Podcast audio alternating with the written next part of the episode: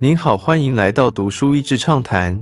读书益智畅谈是一个可以扩大您的世界观，并让您疲倦的眼睛休息的地方。短短三到五分钟的时间，无论是在家中，或是在去某个地方的途中，还是在咖啡厅放松身心，都适合。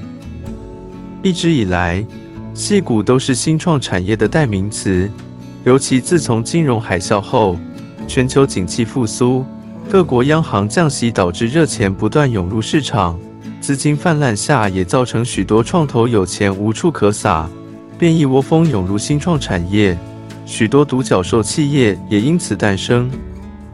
独角兽企业的定义就是估值达到十亿美元以上的初创企业。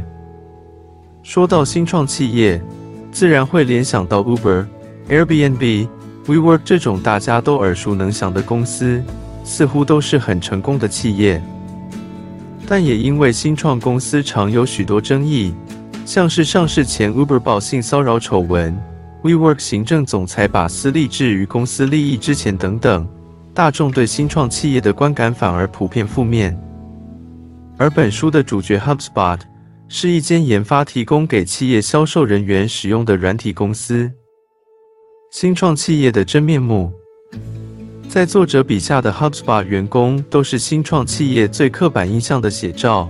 他们以让世界变得更美好为使命，借由销售垃圾邮件。办公室的气氛有如兄弟会和邪教的混合。派对从周五下午四点半开始，并持续通宵达旦。淋浴间成了炮房，伏地挺身俱乐部中午在大厅集会，一旁的内容工厂里，玩具枪战也正战火方酣。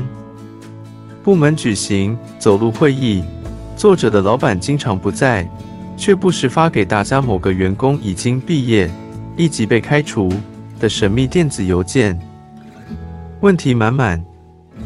当作者进去时，HubSpot 创立不超过十年。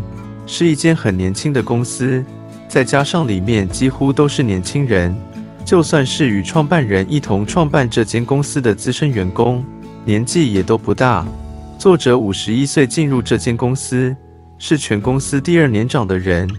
如果只是他受不了同事没什么工作经验就算了，更可怕的是许多同事们都还自命不凡。这里引用一句与贾伯斯在苹果共事的盖川奇。Guy Kawasaki 说的：“二流人才会聘用三流人才，这样才能凸显他们的优越；三流人则会雇佣四流人。与其说哈伯史帕特是一家软体公司，不如说是一项金融工具，一个可以用来乌鬼搬运这些钱的载具。创办人聚集了一批廉价劳工，利用他们来大肆炒作和创造营收。”哈伯史帕特并没有获利，但获利并非必要。创办人只要继续维持销售成长，用劣化、破坏与蜕变这些词汇继续说好听的故事，并让公司营运维持够久到让投资人可以把股票换成现金就好。世代差异，但其实书中最有趣的，则是作者与整个公司环境的代沟。过去的职场经验又跟新创截然不同，再加上来到传说中有着年龄歧视的戏骨工作，本书最精彩的莫过于此。作者与同事间的争执，虽然上面所说的庸才当道也有一定责任，其实也多与这种代沟有关。这也一路贯穿全书，为结局作者翻脸爆发埋下了许多伏笔，也是本书最为精彩的一段。就算只为了这段本书，也绝对值得一读。今天的内容就到此为止了，十分感谢大家收听《读书益智畅谈》节目。如果对我们的内容感兴趣，欢迎浏览我们的网站 dashiz 点 net，或是关注我们的粉丝团“读书益智”，也可以分享给您的亲朋好友。